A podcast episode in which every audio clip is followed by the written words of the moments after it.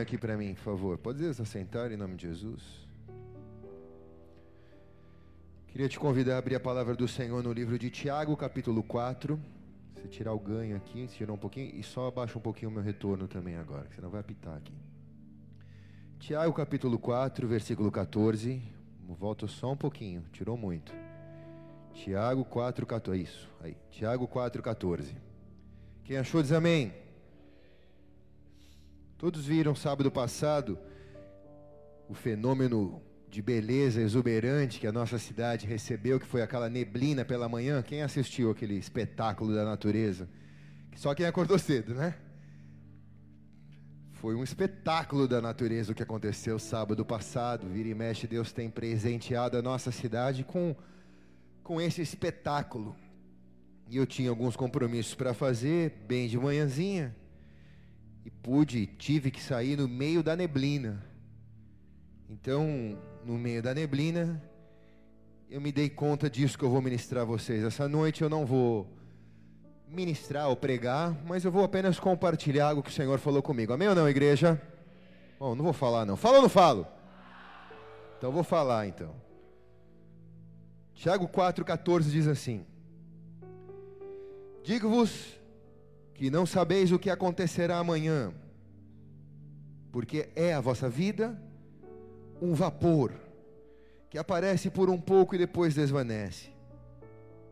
Em lugar do que deveis dizer, se o Senhor quiser, se vivermos, faremos isso ou aquilo. Mas agora vos gloriais em vossas presunções. Toda glória, tal como essa, é maligna. Então, Tiago 4,14 diz assim: Diga-vos que não sabeis o que acontecerá amanhã. Ninguém sabe o que vai acontecer amanhã. Porque a nossa vida, o que é a nossa vida? Tiago pergunta. Ela é como uma neblina que aparece por um pouco e depois desaparece. Coloque a mão sobre a palavra, feche teus olhos, Pai.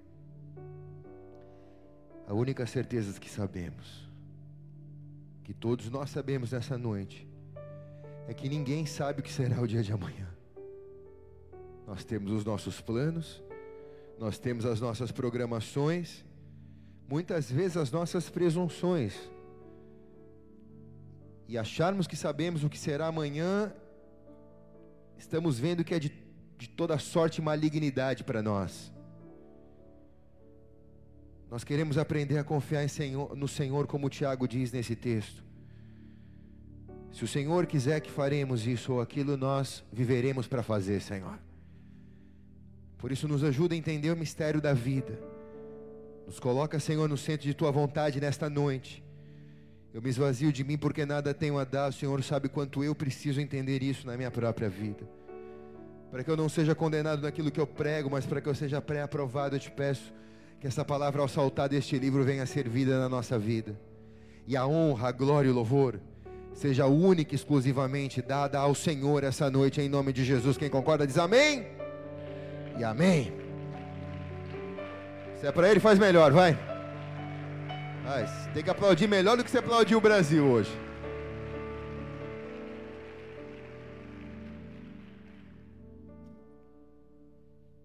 Todas as vezes que nós nos, nos deparamos com a neblina, de alguma maneira a gente consegue ficar maravilhado com a, com a mão de Deus, parece que o céu desceu na terra. É uma sensação de que o céu está mais próximo de nós, porque a gente se sente dentro de uma nuvem. É assim ou não é, igreja? Foi bonito ver as fotos daqueles que estavam acima da nuvem e que tiraram as fotos de cima dos morros da cidade e que mostravam o nevoeiro cobrindo a cidade, lá em cima um sol e um céu azul. É espetacular essa visão. A pessoa que está acima do nevoeiro, ela sabe o que está embaixo. Ela sabe o que tem embaixo. Ela passa por ali todos os dias da vida dela. Mas o fato dela não enxergar o que está embaixo, só enxergar uma cortina de nuvem, transforma a passagem dela em algo mais cuidadoso, mais cauteloso. é tão bonito, mas ao mesmo tempo é tão perigoso. O porto fecha, a balsa não atravessa para Santos. Quem tem que ir para São Paulo tem que dirigir com cautela na estrada. Mas talvez você me diga, mas pastor, eu vou na estrada todo dia, eu subo para São Paulo estou quase todo dia. Eu sei cada buraco da estrada, mas com o nevoeiro, com a neblina, com a neva, você tem que dirigir com mais cautela. É assim ou não é? Você sabe o que está ali, mas tu não enxerga o que está ali. Tu sabe o que está ali, mas tu não enxerga o que está ali. A, ne a névoa, a neblina, ela aparentemente esconde o que está ali. O que Tiago está dizendo aqui é que a nossa vida ela é como uma neblina. Aparentemente, os nossos pecados estão ocultos à vida das outras pessoas, ninguém enxerga os nossos pecados, só nós mesmos. Nós sabemos que eles estão aqui, mas muitas vezes a neblina nos impede de sermos verdadeiros como a luz do dia. Na verdade, a nossa verdade fica escondida no meio da neblina da nossa vida. Se ninguém me pergunta, eu não falo. Eu vou tentar resolver sozinho. Quanto de neblina a gente guarda dentro de nós e nós achamos que até do próprio Deus nós podemos esconder. Porém, a Bíblia diz que um grande dia acontecerá sobre a face da terra, em que tudo que está na terra, debaixo da terra, nos céus, será revelado. A Bíblia diz que haverá um dia que toda a neblina será retirada, e aquilo que está oculto não será mais oculto. Quem está aqui, diga amém. 1 Coríntios 5,10 diz assim: Porque todos devemos comparecer ante o tribunal de Cristo, para que cada um receba segundo o que tiver feito por meio do corpo, bem ou mal. Tiago está dizendo, quer dizer, o apóstolo Paulo está dizendo para a igreja de Corinto: vai haver um dia que o grande tribunal de Cristo vai acontecer para todos para os justos, para os ímpios, para os evangélicos, para os não evangélicos. O tribunal de Cristo vai acontecer nesse dia. Cristo não vai apresentar-se como um salvador. Cristo vai apresentar-se como um juiz para julgar as nossas obras. Não julgar os nossos pecados, porque os nossos pecados são perdoados por Ele, mas julgar o que nós fazemos com aquilo que Ele nos deu ou julgarmos aquilo que tínhamos que fazer e que porventura não fizemos por causa dos nossos pecados. Quem está entendendo aqui diz amém? Esse dia chegará, diz as Escrituras. Nesse grande e terrível dia, os escritores da Santa Escritura apresentam como o santo dia, terrível e incrível muitas vezes. Porque ele vai ser terrível para alguns, mas ele vai ser maravilhoso para, para outros. Porque quando a neblina sair, todo mundo te verá do jeito que você é. Não importa dizer quantos diplomas eu tenho na parede, quantas pessoas tem na minha igreja, quantas obras eu fiz. Eu não serei conhecido por aquilo que eu fiz, eu serei conhecido nesse dia por aquilo que eu sou para Cristo, por aquilo que eu me tornei para Cristo por aquilo que todas as mensagens que eu ouvi, todas as orações que eu fiz, tudo que eu aprendi que eu tinha que fazer, o que eu fiz com tudo aquilo que me foi dado. A Bíblia diz: a quem muito é dado, muito será cobrado. Eu só estou começando, fica calmo aí, não vai embora ainda não, que a coisa vai pegar mais para frente. 1 Coríntios 3, 12 diz assim: Se alguém sobre esse fundamento formar um edifício de ouro, prata, pedras preciosas, madeira feno ou palha, a obra de cada um se manifestará na verdade. Na verdade, o dia declarará, porque pelo fogo será descoberta, e o fogo vai provar a obra de cada um. O que eu quero que você entenda nessa noite é que Jesus está te enquadrando hoje, antes de precisar te enquadrar no grande e terrível dia. É melhor a gente ser enquadrado hoje sabendo que essa neblina que eu escondo as coisas, um dia vai sair, vai dissipar, e o sol da justiça vai brilhar sobre a minha vida. E nesse dia, eu preciso ser para Deus aquilo que Ele espera que eu seja. Então eu já tenho que me tornar essa pessoa.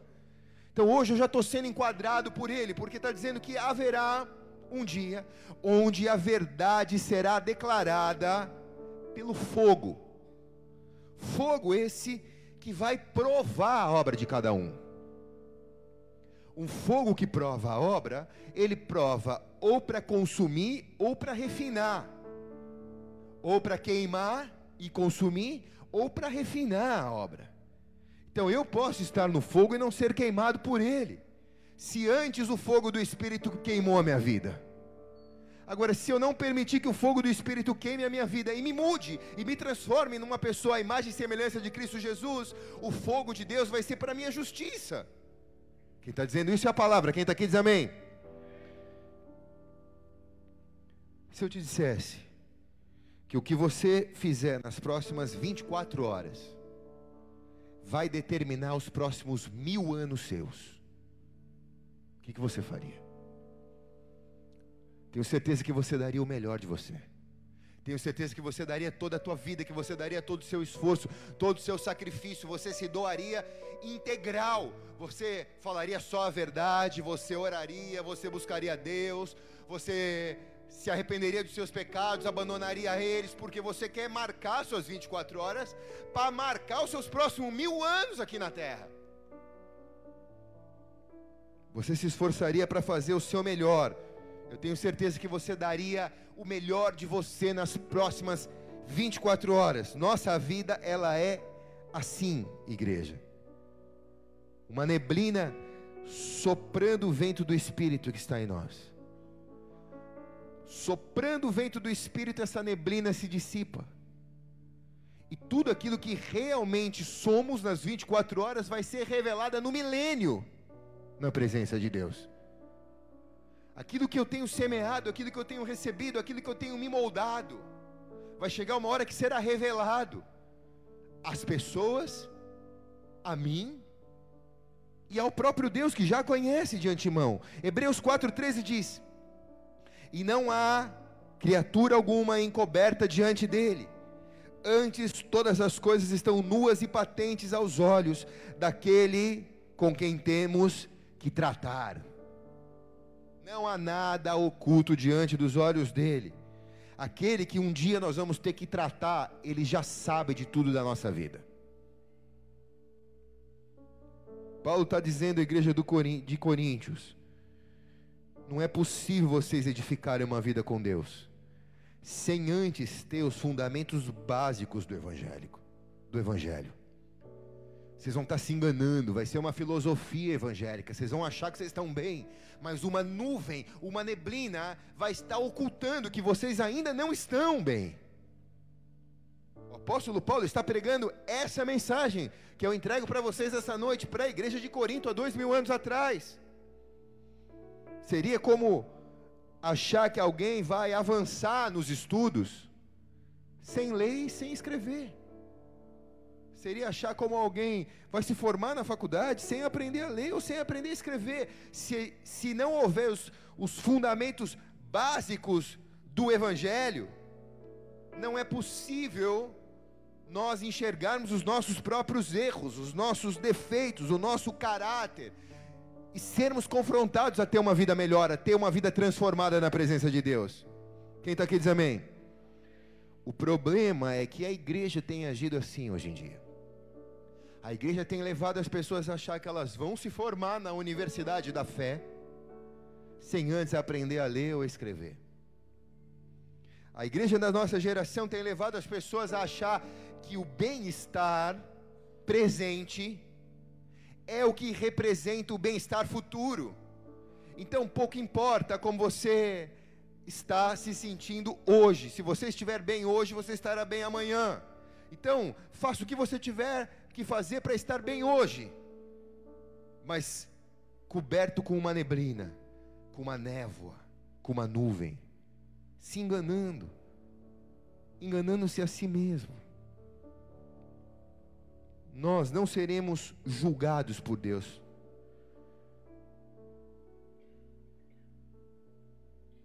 Pelos nossos pecados. Nós achamos que Deus vai apontar o dedo na nossa cara e nos condenar por aquilo que pecamos. O papel de Deus não é esse. A Bíblia diz que o papel, que quem faz esse papel é o acusador, é o diabo. É ele que te acusa quando você peca, não é Deus. Ele que te leva a ficar constrangido, envergonhado quando você erra. O diabo é o acusador das nossas vidas. Deus, ele é amor. Ele te perdoa. Ele te perdoa. Ele te cura, Ele te arranca a iniquidade, Ele te transforma numa pessoa melhor. Você precisa entender que o caráter de Deus, Ele é perdoador, Ele é misericordioso. No domingo passado nós ministramos sobre misericórdia. Deus é misericórdia. E a Bíblia diz que a misericórdia do Senhor se renova a cada manhã na tua vida. Então, se você pecar o dia inteiro, no amanhã a misericórdia do Senhor se renova, a tua folha está limpa, você tem a chance de escrever uma nova história na presença de Deus. Esse é o nosso Deus maravilhoso. Se é para Ele, faz melhor. Se você tem pecado, aplauda o Senhor. Nós dependemos da misericórdia dele para estarmos vivos. E nós, nesse grande e terrível dia, não seremos julgados pelo que nós fizemos também. Eu não vou trazer uma lista de obras que eu produzi.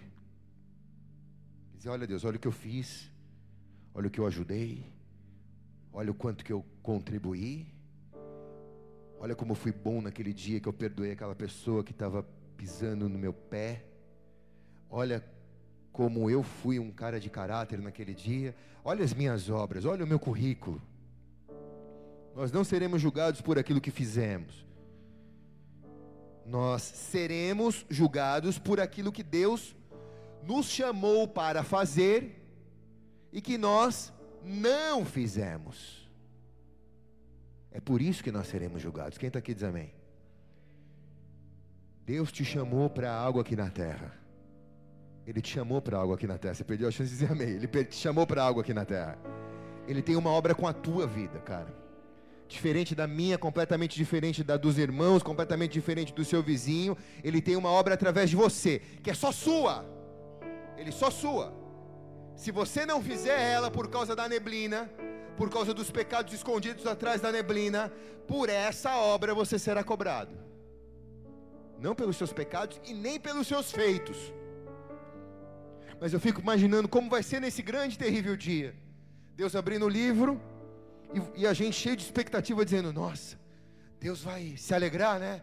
porque, puxa, escrevemos 350 mil cartas, evangelizamos a cidade, fizemos grandes obras. Nossa, Deus vai citar o nosso nome, os anjos vão aplaudir, o apóstolo Pedro, Tiago, Paulo, João vão estar na porta do céu nos esperando. Eu fico imaginando como seria essa cena, mas não é nada disso.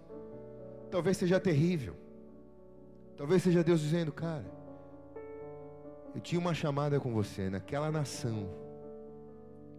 Só que você estava tão preocupado em enriquecer, em prosperar, que você não conseguiu abrir mão quando eu te chamei para te levar para aquele lugar. Eu ia cuidar de você, eu ia te sustentar, nada ia te faltar, e deixa eu te contar o que você faria naquela nação. Aí Deus abre um livro e começa a contar: olha, você ia ganhar alma, você ia fazer isso, você ia fazer isso. Mas você nunca disse Eis-me aqui, envia-me a mim, Senhor.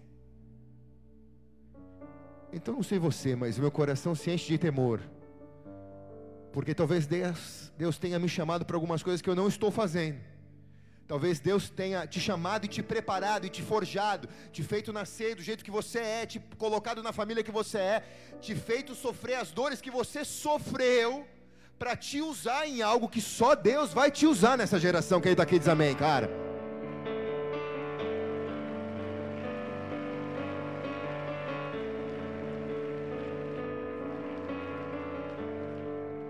A igreja, ela precisa entender qual é a pauta de Deus. Porque a igreja tem muitas necessidades, ela pode acudir às necessidades das pessoas. Ela pode ser o socorro na vida das pessoas. O socorro bem presente no dia da angústia, Jesus disse. Esse é o papel da igreja, ser o socorro. Mas a gente precisa entender que a igreja, ela é guiada pelo pastor, que é Jesus, o nosso pastor. Ele é o Senhor. E aquilo que Ele quer fazer, qual é a maneira que Ele vai mover, não compete a mim ou aos líderes da igreja. Compete a Ele decidir. Quem está aqui diz amém. A mim e a você compete obedecer. Sabe qual é o ABCD de Deus? Obedecer. Diga isso. O Esse é o ABCD de Deus. Você quer se formar na faculdade da fé? Você quer ser pós-graduado na faculdade da fé?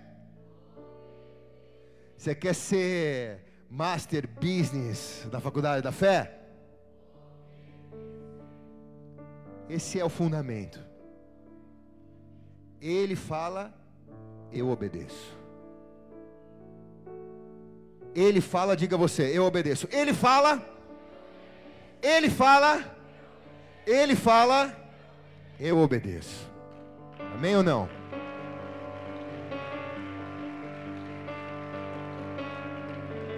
Só que o bagulho está tão louco hoje em dia, igreja, que as pessoas acham que eu falo e ele obedece. Senhor, eu tenho uma lista de coisas aqui que eu vim para falar. Estou aguentando meu marido, estou aguentando minha mulher, estou aguentando meu trabalho, não estou aguentando mais essa situação. Eu falo, o Senhor obedece. Resolve minha vida. Estou aqui na igreja para resolver a minha vida. Então eu falo, o Senhor obedece. O Senhor trabalha na minha pauta, tá? Eu vou ter uma lista de pedidos de oração que vai ter 10 por etapa. Se algum for eliminado, já entra outro na linha. Mas eu vou andar com 10 pedidos de oração. Assim que eu, eu falo, o Senhor obedece. E se Deus não obedecer, o problema é de Deus. Quem está aqui? Quem está aqui? Deus não age por pressão, Ele nem se importa com a sua lista. Ele já tem a lista dele com a sua vida. Ele já tem a prioridade primeira para resolver. Quem está aqui diz amém, cara? Tem algum solteiro aqui? Levante a mão bem alto. Não, desse jeito não vai dar. Tem algum solteiro aqui? Levante a sua mão bem alto. Melhorou.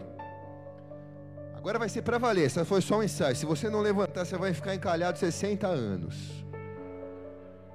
Eu profetizo em nome de Jesus. Solteiro, levante a mão.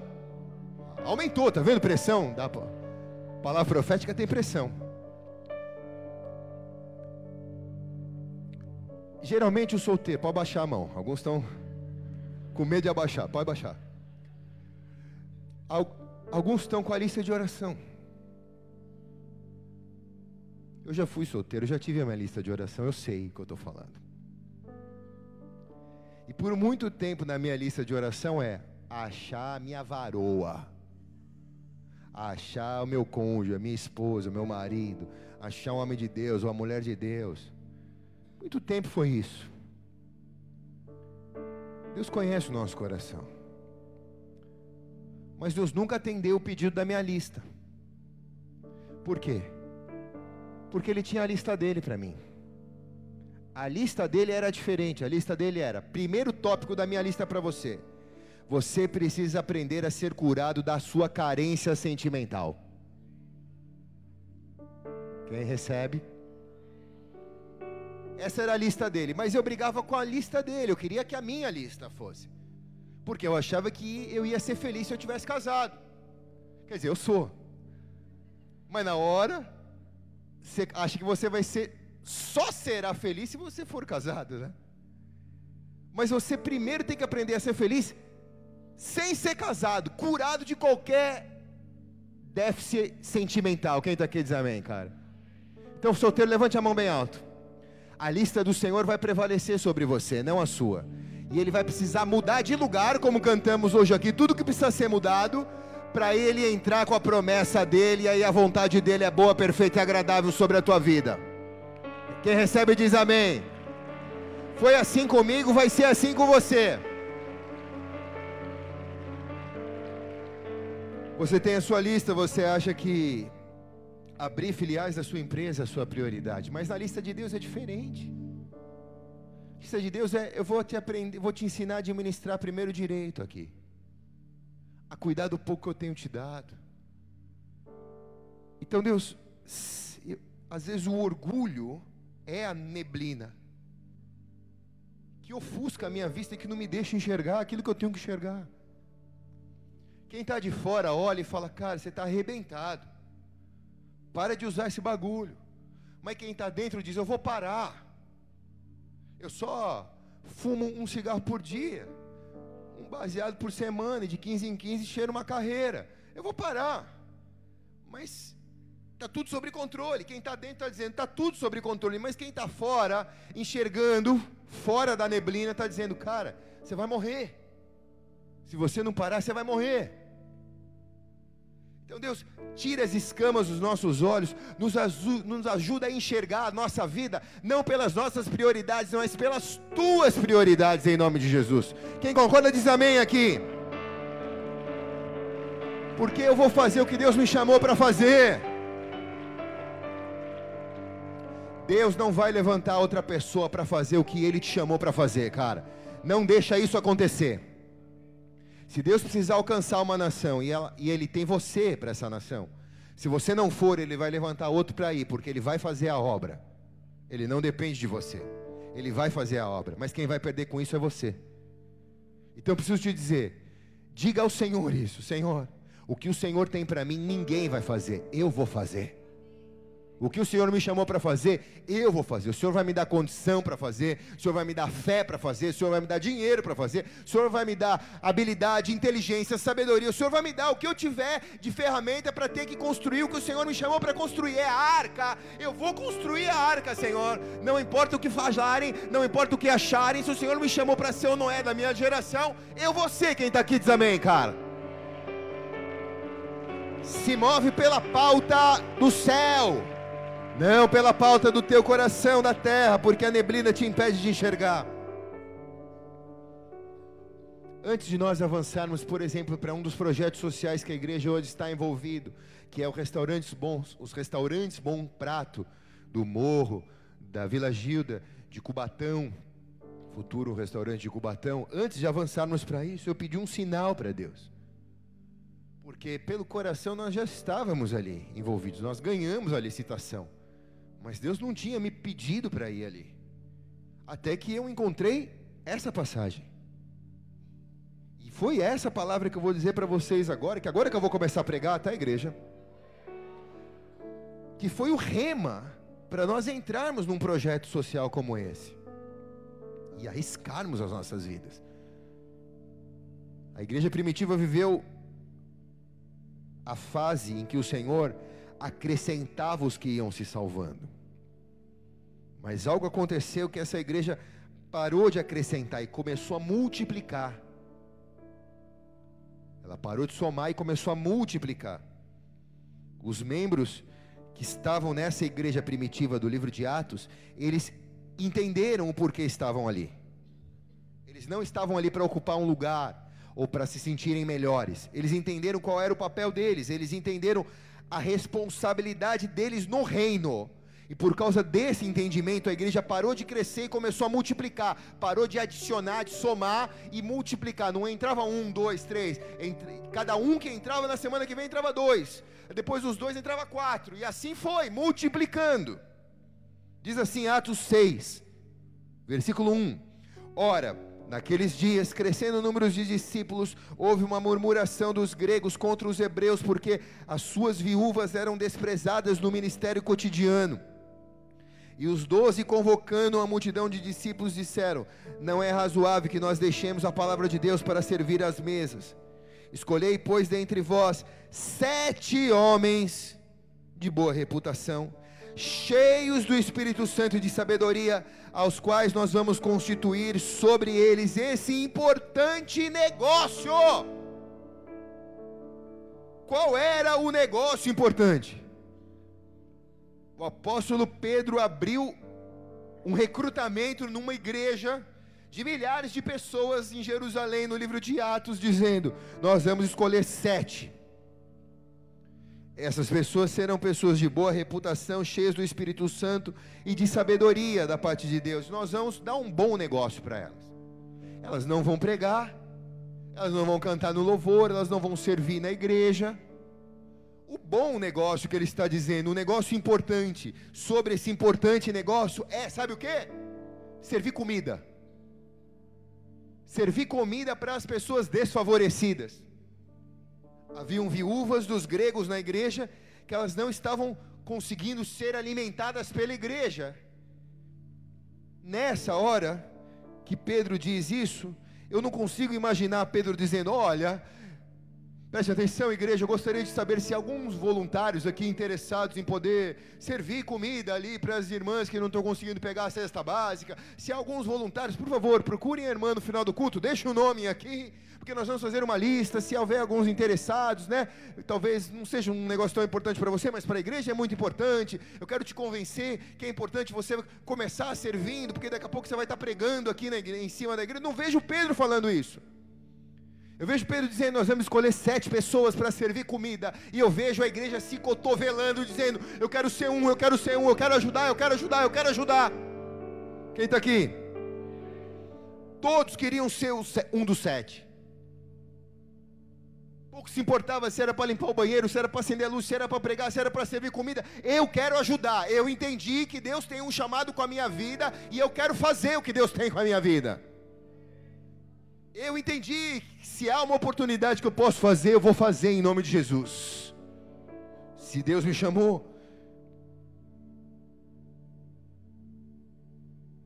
E diz em Atos 6, versículos 7 e 8: E crescia a palavra de Deus em Jerusalém, e se multiplicava. Aqui começou, depois que eles começaram a fazer o que Deus chamou eles fazer, parou de somar e começou a multiplicar, e multiplicava o número de discípulos Grande parte dos sacerdotes obedeciam à fé, e Estevão estava cheio de fé e de poder, fazia, prodígios, grandes sinais entre o povo. Quem era Estevão? Um dos homens que foi chamado para servir comida. E o que ele fazia? Grandes sinais e prodígios no meio do povo. Não tinha nenhum título sobre ele, ele só estava fazendo o que Deus chamou ele para fazer. Quem está aqui diz amém, cara. Agora a igreja se multiplicava não com a pregação bonita de Pedro, mas ela se multiplicava quando os membros da igreja começaram a entender que eles tinham que fazer algo por aquele que tinha dado a salvação eterna, a vida eterna para eles. Eles entenderam que eles tinham um chamado, que eles tinham que se preparar para aquilo, que talvez não era amanhã ou a semana que vem, mas que eu ia ter que tirar aquela nuvem que me impedia de enxergar as coisas que estão nos lugares errados, e eu começar pedir para Deus me mostrar, para mim começar a arrumar minha casa, porque eu quero servir e eu quero fazer o que Deus tem para mim, mas eu quero que todas as coisas estejam certas, para que, como Timóteo disse, eu possa me apresentar como obreiro aprovado, que não tem do que se envergonhar e que manuseia bem a palavra da verdade. Não ocupe um lugar na igreja, mas não, seja um obreiro aprovado, que não tem do que se envergonhar. Eu tenho problema, mas eu não tenho do que me envergonhar e que eu manuseio bem a palavra da verdade. Quem está aqui diz amém, cara. Estevão era um dos sete que depois de começar a servir comida para a viúva, ele foi tão cheio com o poder de Deus e que fazia prodígios. Filipe era outro. Filipe era um dos sete. Ele foi tão cheio do poder de Deus, servindo comida para as viúvas, que esse menino pregou para o segundo homem mais importante da Etiópia. Pregou para o primeiro-ministro da Etiópia.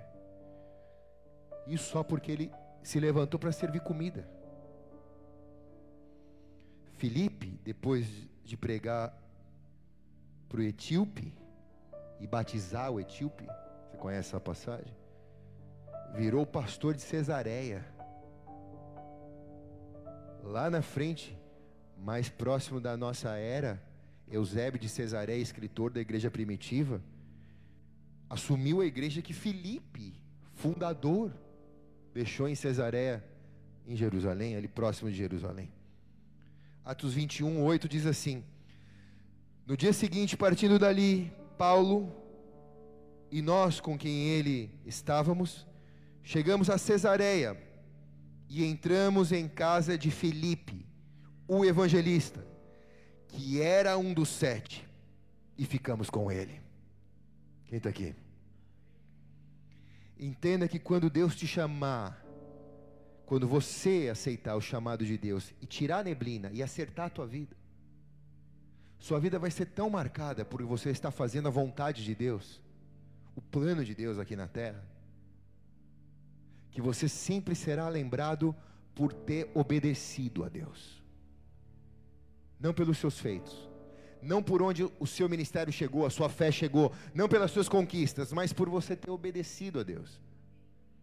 O apóstolo Paulo chega na cidade de Cesareia e ele não vai dizer, vamos visitar o grande Felipe, o que pregou para o primeiro-ministro da Etiópia, o que batizou o eunuco no caminho, aquele que tem cuidado da maior igreja perto de Jerusalém. Vamos visitar Felipe. Não. O apóstolo Paulo diz: vamos visitar Felipe, um dos sete que serviram comida para as viúvas. Quem está aqui? Amém? Se é para Jesus, faz melhor, vai. Seu Luiz, você já, você já era melhor nisso.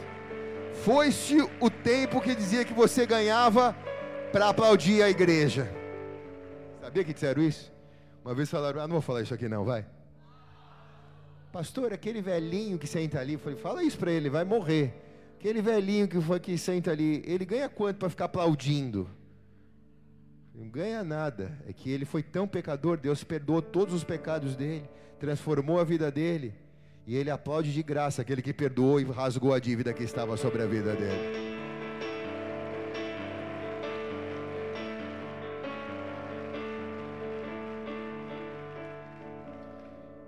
Mas aqui está o segredo. Filipe, por exemplo, sempre foi chamado como um dos sete que se levantaram para servir comida. Então entenda bem, no reino de Deus você não será reconhecido por onde você chegou. Você será reconhecido por onde você começou. Esse é o segredo da noite, quem está aqui diz amém. Eu serei chamado por onde eu comecei. No dia que eu resolvi obedecer, ali eu serei chamado. Não importa se eu vou ganhar as nações para Deus. Se eu fui um dos sete, eu vou ser lembrado como um dos sete que foi chamado para servir comida para as viúvas. Levante sua mão direita ao céu bem alto. Eu quero te dizer que no dia em que o Senhor for dissipar a neblina que está sobre a sua vida, quero te dizer que esse dia está chegando.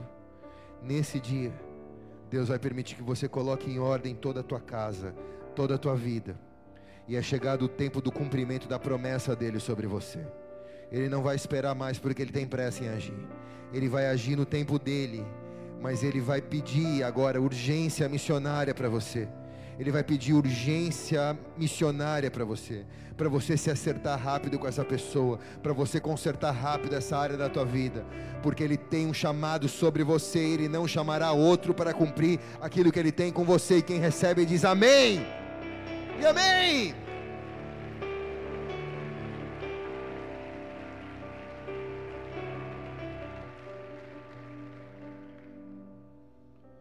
O que nós temos que entender essa noite é que nós não seremos cobrados pelos nossos pecados, porque o Salvador nos perdoou, mas seremos cobrados por aquele pecado que nos impediu de fazer o que o Senhor tem para nós. Deus disse: Eu te perdoei, porque você continuou pecando. Eu te mostrei que você estava errado, porque você continuou errando. Você queria me convencer que eu estava errado e você estava certo? Você deixou de cumprir o que eu tinha com você porque você ficou fazendo uma queda de braço com o Senhor. Quem está entendendo? Tiago 2,18 diz: Mas dirá alguém: Tu tens a fé e eu tenho as obras. Mostra-me a tua fé sem as tuas obras, e eu te mostrarei a minha fé pelas minhas obras. Tiago diz: Porque a fé sem obras é. A fé sem obras é morta, cara. Tipo, mostra as suas obras. Eu digo que tipo de fé é a sua. Se tu tens a fé, eu tenho as obras, Tiago disse. Porque a fé sem obras é morta. Deus está te chamando para você exercer o seu chamado. Entenda bem que seu chamado não acontece o dia que você subir aqui em cima e pegar um microfone na mão. Seu chamado acontece hoje, onde você foi plantado por Deus. Seu chamado acontece aqui, cara. Aí, Deus está te chamando para o teu chamado nessa noite. Se você atua no mercado financeiro, o teu chamado é no mercado financeiro. Se o seu negócio é o teu comércio, o seu chamado começa ali no teu comércio. Se é orando por uma nação, é orando por uma nação, você vai ser intercessor daquela nação. Talvez você nunca pise lá, mas Deus vai gerar um amor por você orar por aquela nação. Se é na igreja, trabalhando em algum ministério na igreja, glória a Deus por isso. Nós precisamos de obreiros que sejam chamados para fazer o que Deus chamou para fazer. Que, que, eu faço, pastor, para ser um obreiro na igreja? Se alinha, bota as coisas em ordem, procura o teu líder. Fala, cara, como que eu tenho que fazer? O que, que falta na minha vida me alinhar? Não quero perder mais tempo, vou ficar esperando por quê? Eu quero servir, eu quero ajudar. Quero participar. É para servir comida, glória a Deus, eu quero servir comida. Quem está comigo aqui diz amém.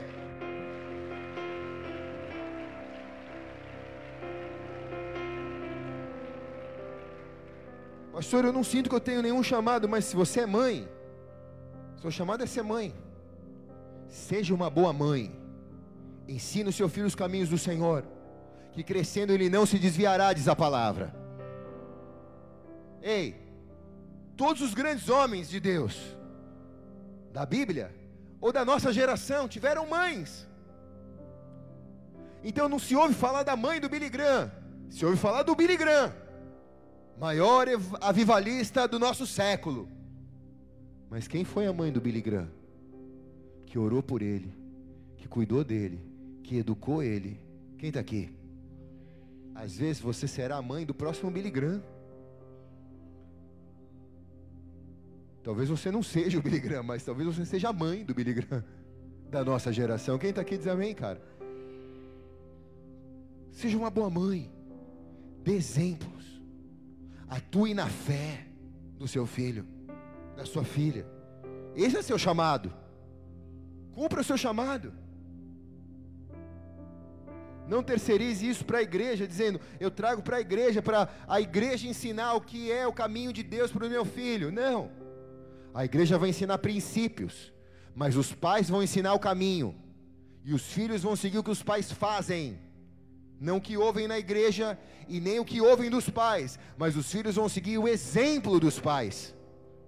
Então a igreja fala de princípios, mas os pais mostram qual é o caminho que tem que seguir. Isso é um chamado. Isso é um ministério, igreja.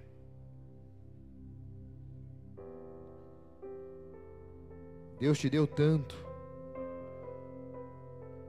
E o que, que você tem feito com tudo que Deus tem te dado. Eu queria que você se perguntasse isso. Parasse de dizer, eu quero mais, eu quero mais, eu quero mais, eu quero mais, eu quero mais, mas que hoje você se contentasse. Dissesse, Deus, o Senhor já me deu tanto. Poderia estar morto, poderia estar em depressão, eu poderia estar triste, eu poderia estar angustiado. O Senhor me deu tanto já. Até, agora, até aqui o Senhor tem me ajudado. O Senhor já me deu tanto. Eu tenho vindo há tanto tempo, tenho ouvido a mensagem, a mensagem tem penetrado, o Senhor tem confiado tanto na minha vida. Tenho escutado isso, Senhor, tenho estado no meio de pessoas boas, que querem o teu reino. O que eu tenho feito com tudo que o Senhor tem me dado? Quem está aqui?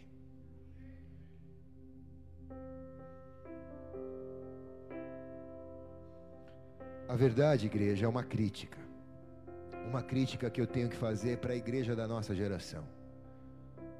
Quando eu digo igreja, é igreja com I maiúsculo. A igreja da nossa geração. A igreja da nossa geração, ela não se multiplica. A verdade é essa. Eu prego em muitas igrejas, não só nas nossas, mas em muitas igrejas, em muitos congressos. E eu falo isso para muitos dos pastores que o Senhor me pede para dizer. Eu digo para eles, pastor, sua igreja não está cheia. Eles me dizem assim, Puxa, pastor, você viu como que a minha igreja está cheia? Eu digo, não, sua igreja não está cheia. Sua igreja está inchada. É diferente de cheia. Quem está aqui diz amém, cara? Porque para encher uma igreja é fácil. Para inchar uma igreja é fácil. Você barateia a mensagem do Evangelho. Você não fala que pecado é pecado, não confronta ninguém, e tudo que as pessoas querem fazer, você apoia e encontra um texto fora do contexto para fazer um pretexto e as pessoas vão dizer: "Achei a melhor igreja do mundo". E elas vão estar ali, mas vai ter uma névoa, uma neblina, enganando a todos. Um dia eu disse para Deus: Deus, eu não quero ser enganado. Eu quero ter um pastor que me diga que eu estou errado. Antes que eu descubra que eu estou errado. Quem está aqui diz amém, cara? Eu não quero ser enganado. Eu não quero estar iludido. Por que, que os filósofos dizem que a religião é um ópio da sociedade? Porque ela entorpece. A pessoa se sente bem e acha que pelo fato dela estar bem está tudo certo. Eu venho na igreja, eu sinto a presença de Deus, eu choro. Não importa eu ter passado uma noite no prostíbulo, mas hoje eu vim para a igreja, estou chorando aqui na presença de Deus. Senti Deus. Não é o fato de você sentir Deus, que Deus está concordando com a noite seguinte que você passou. Quem está entendendo aqui diz amém. Tira a névoa, tira a neblina.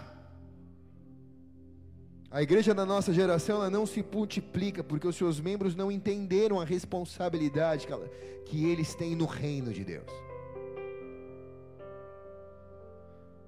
A gente vive uma igreja inchada, não multiplicada, mas eu oro a Deus para que começar por nós essa noite aqui, em nome de Jesus.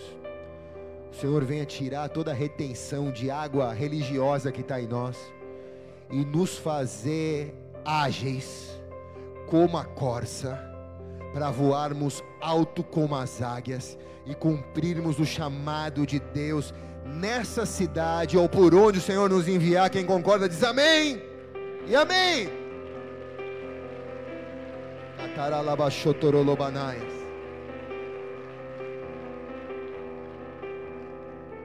Então, contudo, eu estou terminando. Não, não, na verdade eu terminei.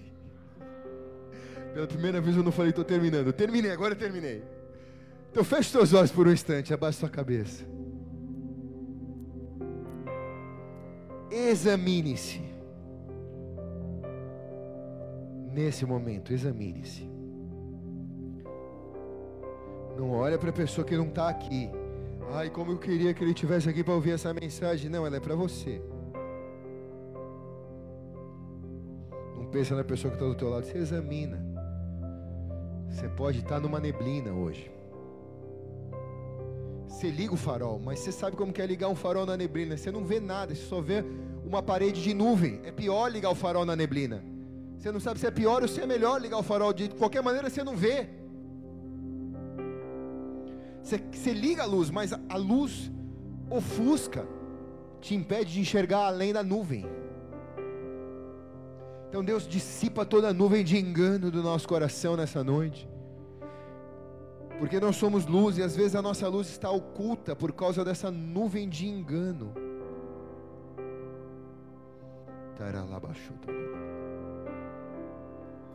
Eu vejo como que lanternas ligadas dentro de caixas de sapato. E eu escuto o Senhor dizendo: Eu te chamei para ser luz e os seus pés são aqueles que anunciam as boas novas do Evangelho. Só que algo trancou a tua luz e impediu que você vestisse essa luz como seu sapato. Ela está trancada dentro de uma caixa. É uma neblina. Nessa noite se liberta, cara. Abre isso, ó Deus. Eu quero voar como as águias. Eu quero saltar como as corças. Eu quero rugir como um leão. Eu quero sentir a vida no meu sangue. Eu quero sentir a tua vida no meu sangue, Senhor. Eu quero sentir um propósito eterno na minha vida. Eu não quero ocupar um lugar na igreja. Eu quero sentir que eu estou envolvido num propósito eterno, Senhor. Eu quero ganhar a minha cidade para Jesus. Se é através de carta, se é através de oração se é através de emprestar minha mão para ficar escrevendo carta, não importa. Se é através de servir comida, não importa, Senhor, eu quero participar do teu reino.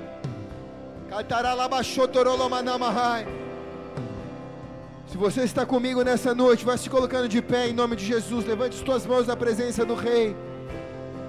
Aleluia!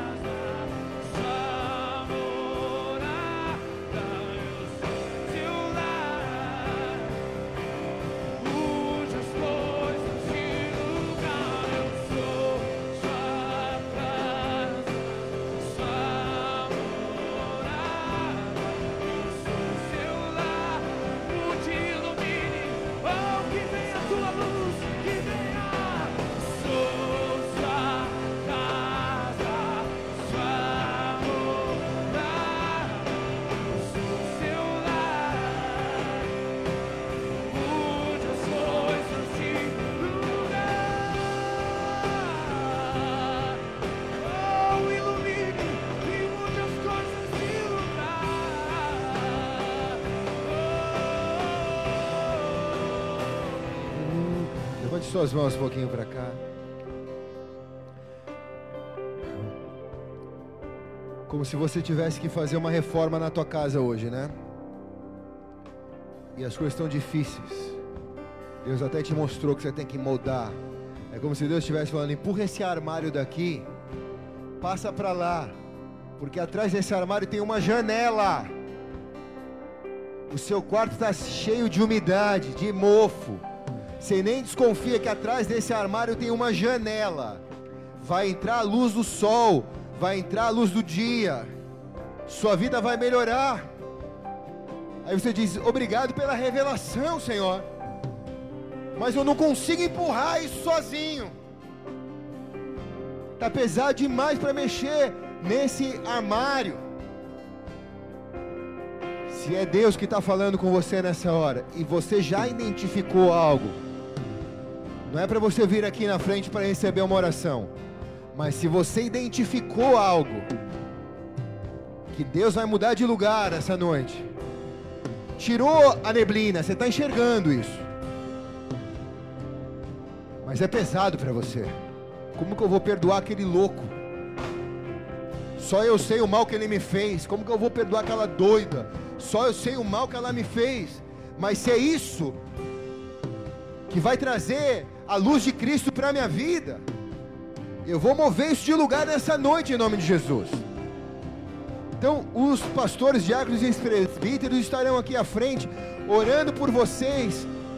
E você já chega na frente, já se ajoelha, já com o propósito exposto no céu. O meu armário se chama isso. Eu vou arrancar isso de lugar agora, Senhor. Eu vou juntar minha fé com a fé de algum líder que vai orar por mim nessa noite. E ao me ungir a unção com óleo, vai despedaçar o jugo, porque essa neblina saiu dos meus olhos. Eu enxerguei, Senhor. Eu vou me alinhar nessa noite. Aleluia. Pode orar.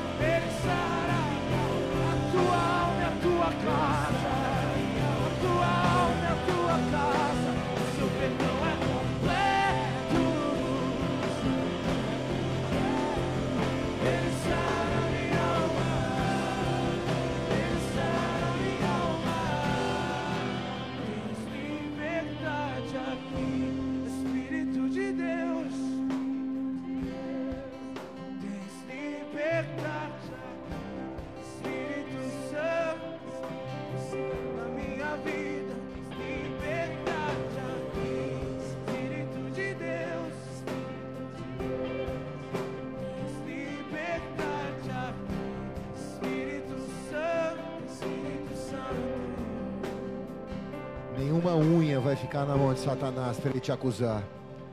Nenhuma unha sua vai ficar na mão de Satanás para ele te acusar. Tudo seu vai ser resgatado por Jesus nessa noite, em nome de Jesus. Tudo, em nome de Jesus. Tudo, tudo, tudo, tudo, tudo, tudo. Todos os seus pecados são perdoados na cruz do Calvário. Não há pecado grande ou pequeno. Pecado é pecado. E Jesus perdoou todos os pecados na cruz do Calvário. Recebe perdão agora em nome de Jesus. Porque isso que está te acusando não é o Pai da luz. Isso que está te acusando é o acusador, é o diabo. Vem a luz agora sobre a tua vida e você é livre. Livre! Livre! Seja quebrado o grilhão, seja quebrada a algema. O Senhor te põe em liberdade nesta hora.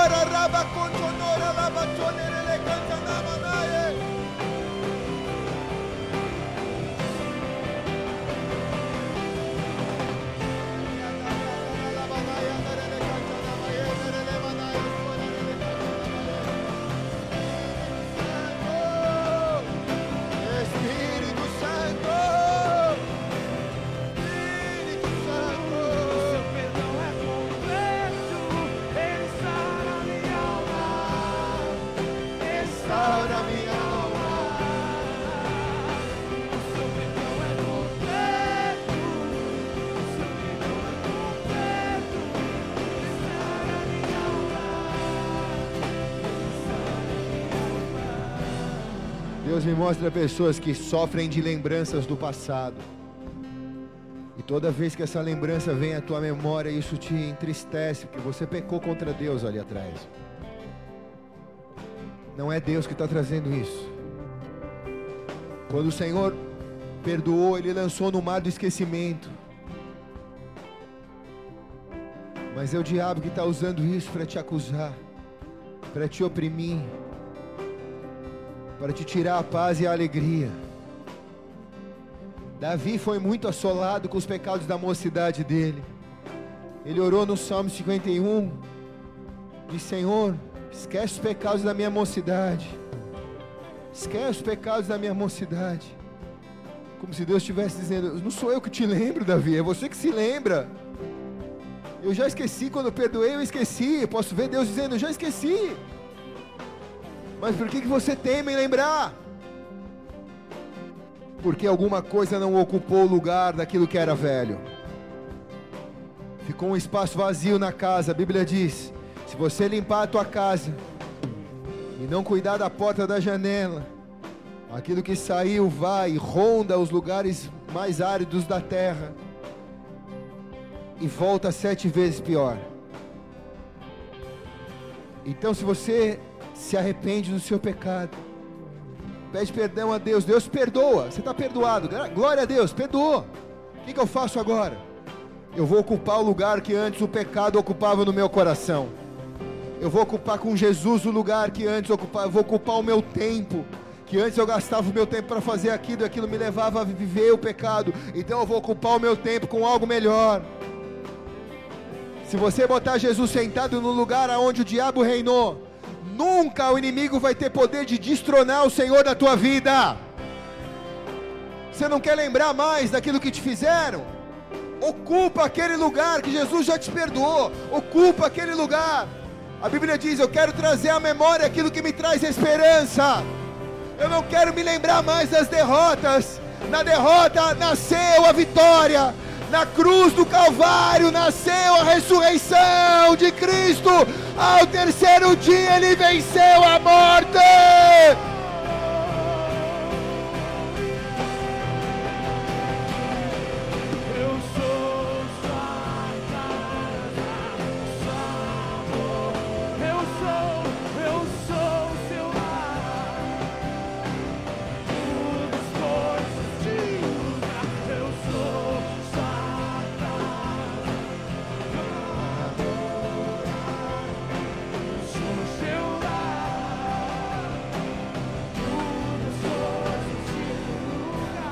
Suas mãos aos céus. Senhor, me mostra pessoas que chegaram numa rua sem saída agora. Para onde que eu vou? Eu escuto você dizendo no céu: Para onde eu vou? Para onde eu vou? E agora? Eu não tenho para onde ir. Para onde eu vou? Eu te vejo numa rua saída, sem saída. Para onde eu vou? É como se num tabuleiro de xadrez, você jogando com a vida, a vida te deu um cheque mate. Que você diz, agora eu não. Para onde eu vou? Se você se mover errado, agora você, você perde. Na verdade, você nem sabe como você se move.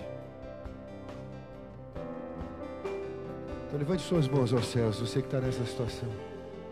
Deus está vendo a tua vida nessa hora. Você está cantando aqui junto com os adoradores. Mova as coisas de lugar, Senhor. Mova as coisas de lugar. Ele é poderoso para chegar nesse lugar onde você está. Mover a parede da direita. Abrir um lugar para você sair. Mover a parede da frente. Abrir um lugar para você sair. Mover a parede da esquerda. Abrir um lugar para você sair. Ele é poderoso para você dizer: Eu não vou jogar mais esse jogo aqui. Então ele senta no lugar, te coloca no colo e diz: Eu vou mexer nas peças. E eu vou arrumar uma saída para você. Ele diz: O meu filho é a tua saída. Ele é o caminho. Ele é a verdade e ele é a vida. Se você vai entregar a sua vida a ele nessa noite, se você ainda não fez isso, onde quer que você esteja, levante sua mão também. Deus está falando com você, não tem saída sem Ele, cara, não vai dar. A vida te deu um cheque mate. Muitos têm dado cabo da sua vida. O número de suicídios tem explodido na nossa cidade, que não pode ser divulgado isso. Mas toda hora você anda, pelo menos perto da minha casa ali onde eu moro, toda hora eu ando em carro de polícia e corpo jogado no chão de pessoas que pularam de apartamento. Era raro ver isso. Só na minha rua vi dois esse ano que pularam. Espírito Santo, rapassotonomassa. Eu vi pessoas enlouquecendo, dizendo: Meu Deus, eu tô, eu tô ficando doido. Eu vi pessoas enlouquecendo por falta de saída, por falta de solução. Levante suas mãos ao céu. Você precisa entregar sua vida a Jesus, cara. Ele é o caminho, a verdade e a vida. Sem Ele não vai rolar, velho. Não vai dar certo. Você pode ter todo o dinheiro no banco que você tem, mas você sabe do vazio que você tem no teu coração. Você pode ter os melhores amigos, mas na hora que aperta, você sabe que você está sozinho.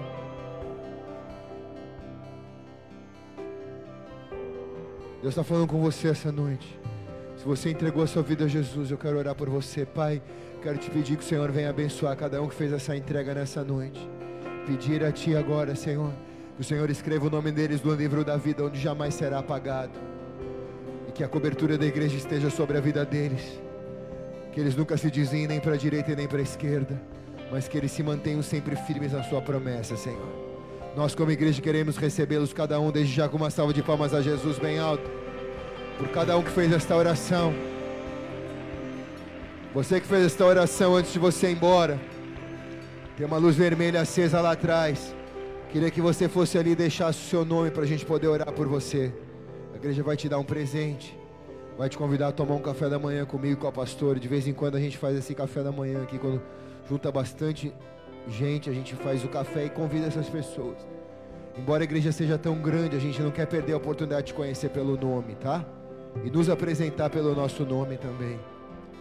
Então em breve vai acontecer, deixa o teu nome lá, não vai te custar nada, tá? Ninguém vai te cobrar. É só para você se sentir parte de uma família. Porque a igreja é uma família, não é uma corporação, é uma família. E você encontrar o seu lugar no corpo de Cristo. Deus é bom, amém. Pegue na mão do irmão que está do teu lado aí.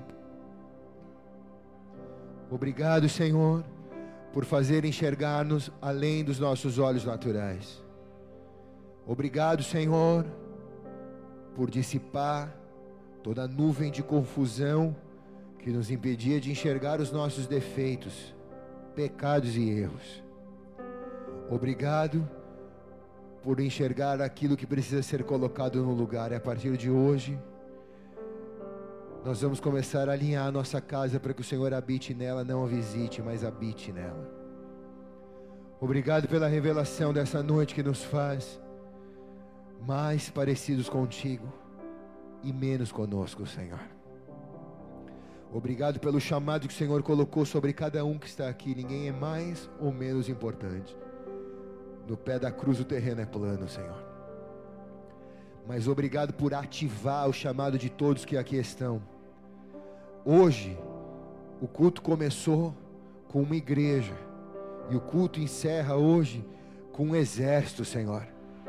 De homens e mulheres dispostos a servir no fronte da batalha seja onde for, ou na enfermaria, ou na, na tenda do, da cantina, ou, Senhor, na linha de frente, ou no tanque, ou na parte aérea, ou na marinha, pouco importa, Senhor, nós queremos participar da tua guerra santa, Pai, para que venha o teu reino sobre a face da terra e seja feita a tua vontade. Quem está comigo, diga se Deus é por nós. Quem será contra nós? O Senhor é o meu pastor, e nada me faltará. Agindo Deus, quem impedirá? Oremos todos, Pai nosso.